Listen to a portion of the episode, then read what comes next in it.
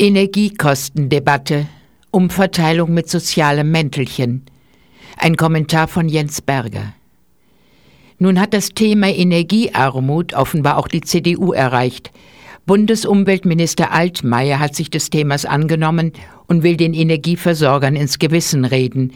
Sie sollten doch bitte schön darauf verzichten, im nächsten Jahr die Erhöhung der EEG-Umlage voll auf den Verbraucher abzuwälzen. Das ist wenig überzeugend und kaum mehr als Augenwischerei.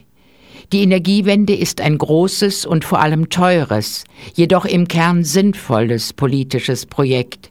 Sie stellt jedoch, so wie sie derzeit angegangen wird, auch eine grün getünchte Umverteilung von unten nach oben dar. Die Lobbyverbände scharren schon mit den Hufen, um diesem Projekt ein Ende zu bereiten. Wer die Energiewende retten will, muss sie sozial verträglich gestalten. Nur so ist auf Dauer die nötige Akzeptanz bei der Bevölkerung zu erhalten. Über die Sinnhaftigkeit der Energiewende dürfte es eigentlich keine zwei Meinungen geben. Die Nutzung der Kernkraft birgt unkalkulierbar hohe Risiken.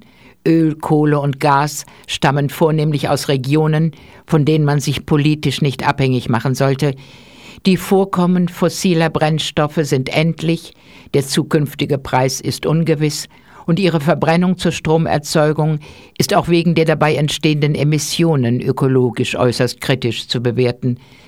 Vor diesem Hintergrund ist das politische Projekt Energiewende nur zu begrüßen.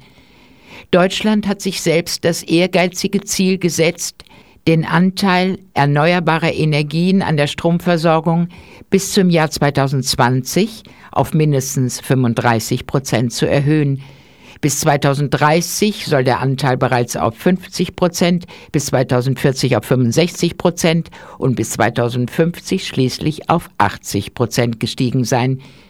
Diese Ziele lassen sich, wenn überhaupt, nur dann verwirklichen, wenn in sehr großem Maßstab in Forschung, Entwicklung und den Bau von Stromerzeugungsanlagen mittels regenerativer Energien investiert wird.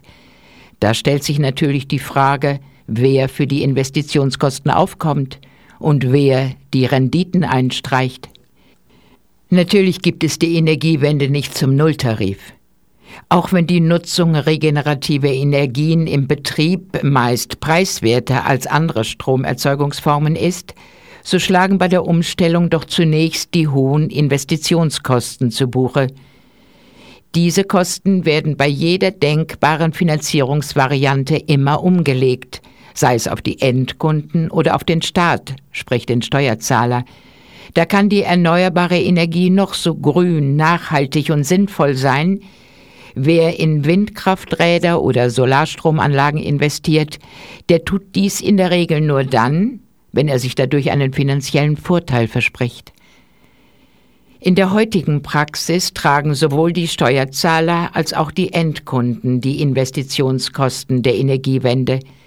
Dank erfolgreicher Lobbyarbeit ist lediglich die energieintensive Industrie größtenteils davon ausgenommen, und man fasst sich wirklich an den Kopf, welche und wie viele energieintensiven Firmen angeblich im internationalen Wettbewerb stehen sollen.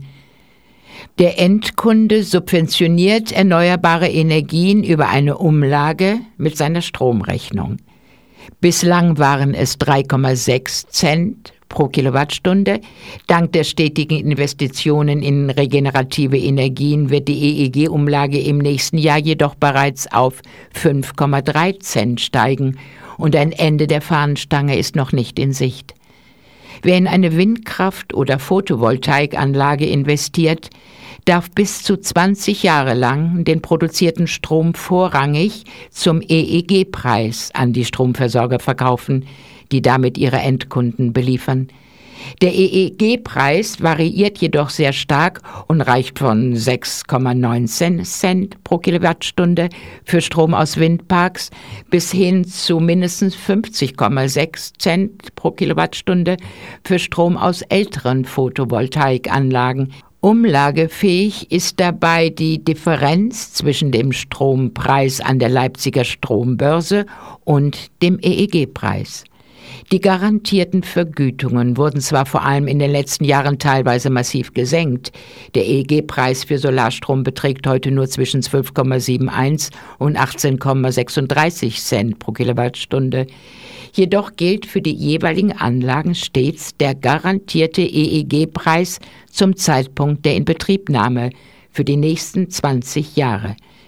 Es wird also noch lange dauern, bis die sehr hohen Photovoltaik-Subventionen der Anfangsjahre nicht mehr umlagefähig sind.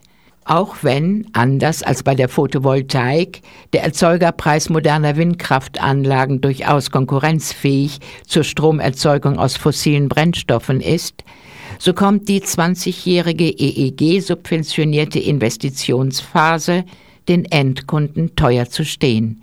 Wenn man sich die äußerst ehrgeizigen Zielvorgaben beim Anteil des Stroms aus regenerativen Quellen anschaut, wird klar, dass die vom Endkunden subventionierten Umlagen auf lange Sicht nicht sinken, sondern eher steigen werden.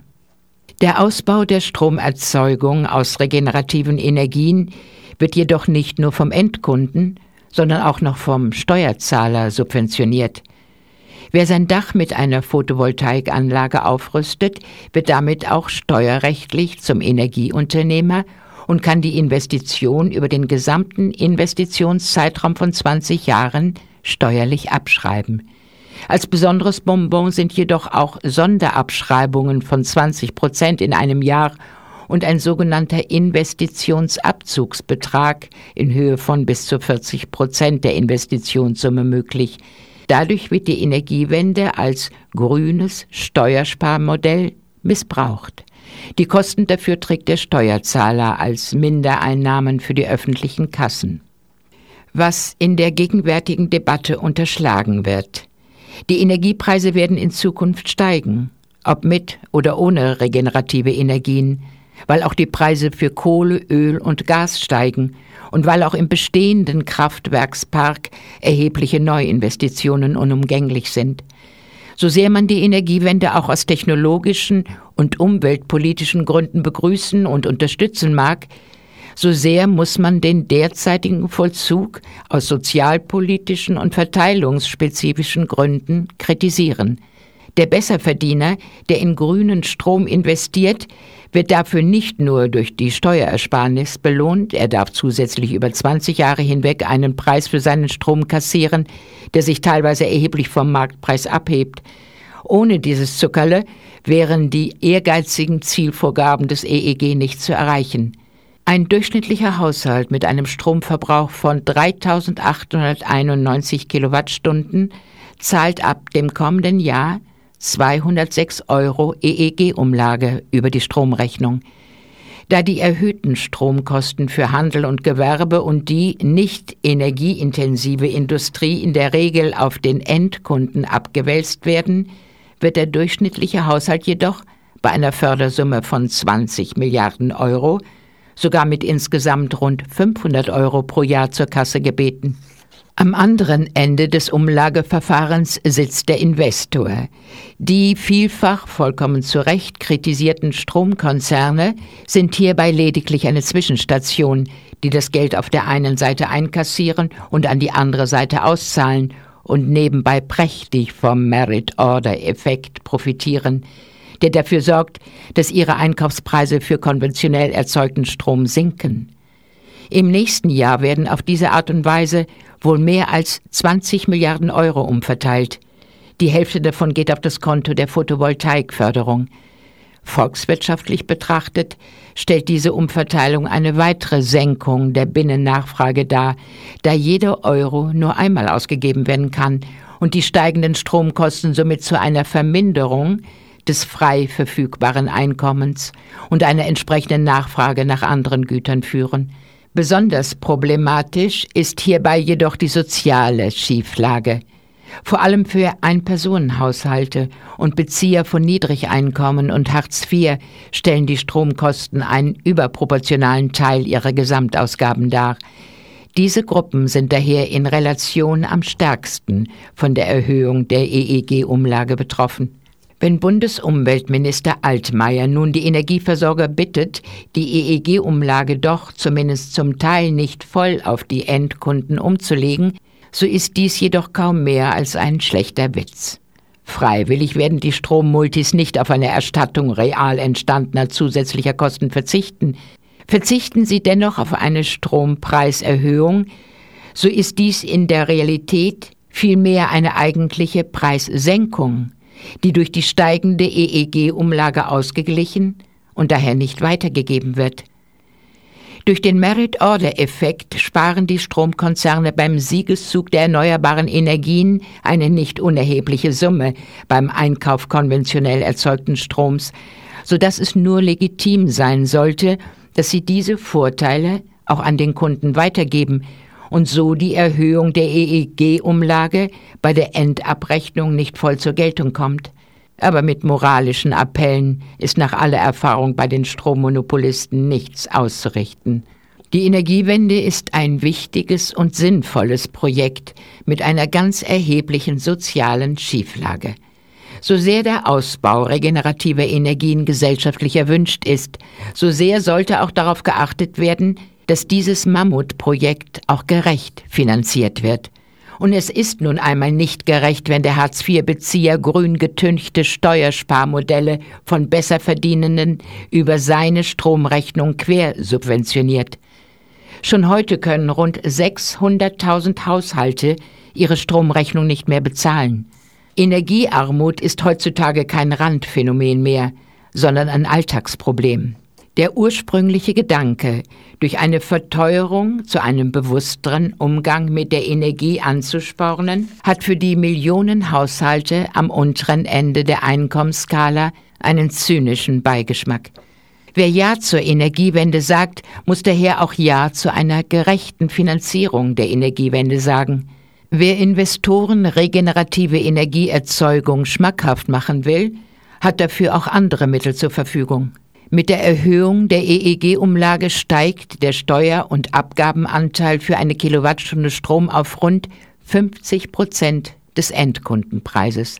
Was spreche beispielsweise gegen eine Anwendung des ermäßigten Mehrwertsteuersatzes von 7 Prozent statt 19 Prozent auf die Stromkosten? In Zeiten von Schuldenbremse und Fiskalpakt müssten die Defizite freilich durch Steuererhöhungen auf der anderen Seite gedeckt werden. Dies wäre zweifelsohne sozialverträglich möglich. Wer sagt denn, dass die Unternehmen und vor allem die Besserverdienenden für das Projekt Energiewende nicht verstärkt zur Kasse gebeten werden dürfen? Schließlich sind sie es ja auch, die von den Steuersparmodellen profitieren. Die von der FDP vorgeschlagene Senkung der Stromsteuer ist zwar auf den ersten Blick ebenfalls sinnvoll, hier steckt jedoch der Teufel im Detail. Die Stromsteuer ist ein typisches Gesetz aus der rot-grünen Ära, bei der fast die gesamten Einnahmen an die Rentenversicherung fließen sollten. Obgleich die Stromsteuer zum größten Teil von Privathaushalten getragen wird, wurde sie seinerzeit als Ausgleich für die Senkung des Arbeitgeberanteils bei der Rentenversicherung eingeführt. Natürlich könnte man die Stromsteuer auch ersatzlos streichen. Nur dass man dann freilich auch den Arbeitgeberanteil bei der Rentenversicherung wieder um 0,4 Prozentpunkte erhöhen müsste. Dies will die FDP aber natürlich nicht. Sowohl eine Senkung des Mehrwertsteuersatzes für Strom als auch eine Streichung der Stromsteuer würden jeweils in der Höhe grob dem neuen EEG-Umlagesatz entsprechen und den Strom für Haushalte um rund 6 Cent pro Kilowattstunde verbilligen. Für den Durchschnittshaushalt würde dies eine Ersparnis von jeweils 234 Euro pro Jahr bedeuten.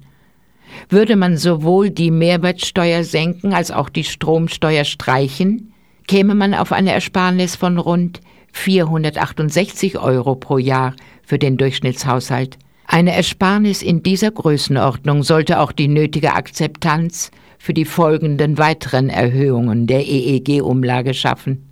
Sollte man die Haushalte nicht an anderer Stelle entlasten, droht die EEG-Umlage zu einem Politikum zu werden, mit dem vor allem CDU und FDP auf Wählerfang gehen werden. Passt ihnen und ihrer Klientel die Energiewende doch ohnehin nicht so recht ins Konzept. Die Lobbyorganisation Initiative Neue Soziale Marktwirtschaft hat das Thema bereits als neue Kampagne aufgegriffen und präsentiert Lösungen, die ganz im Sinne der Industrie, aber sicher nicht im Interesse der Allgemeinheit sind. Solche Kampagnen nutzen geschickt die nicht nur gefühlte, sondern tatsächlich vorhandene soziale Schieflage bei der Energiewende aus. Wer aus guten Gründen am Wechsel zu regenerativen Energien bei der Stromerzeugung festhalten will, muss diesen Wechsel sozial ausgeglichen gestalten. Ansonsten gewinnen schon bald die Gegner der Energiewende die Lufthoheit über den Stammtischen. Und das wäre nun wirklich die denkbar schlechteste Entwicklung.